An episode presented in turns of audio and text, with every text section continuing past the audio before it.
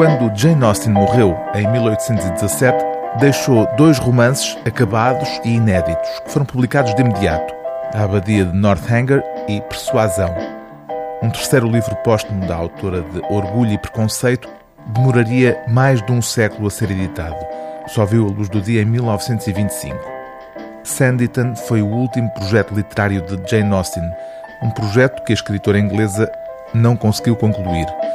Nos 12 capítulos que Jane Austen ainda conseguiu escrever antes de morrer, acompanhamos Charlotte Haywood, descrita como uma jovem muito simpática de 22 anos, até à estância balnear que dá título ao livro.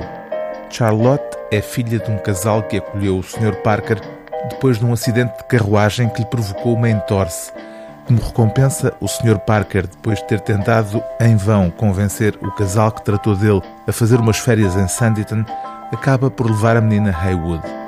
É pelo ponto de vista dela, com um toque de ironia, que observamos as particularidades dessa estância balnear onde há uma herança em disputa, gente hipocondríaca e perspectivas de riqueza com o crescimento do turismo, de que o Sr. Parker não se cansa de falar à família Haywood no período de convalescença depois do acidente.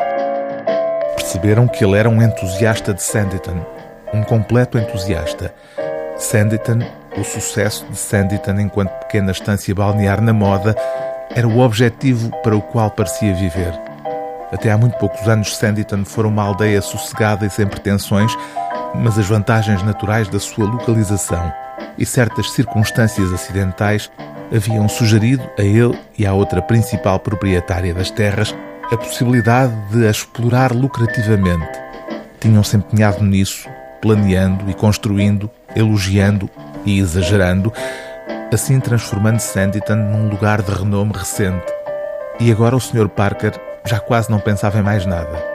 Sobre Sanditon podia falar sem parar.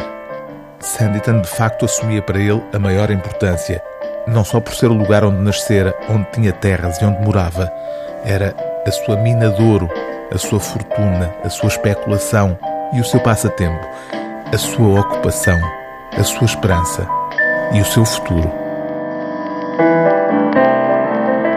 O livro do dia TSF é Sanditon, de Jane Austen, tradução de Alda Rodrigues, edição Relógio d'Água.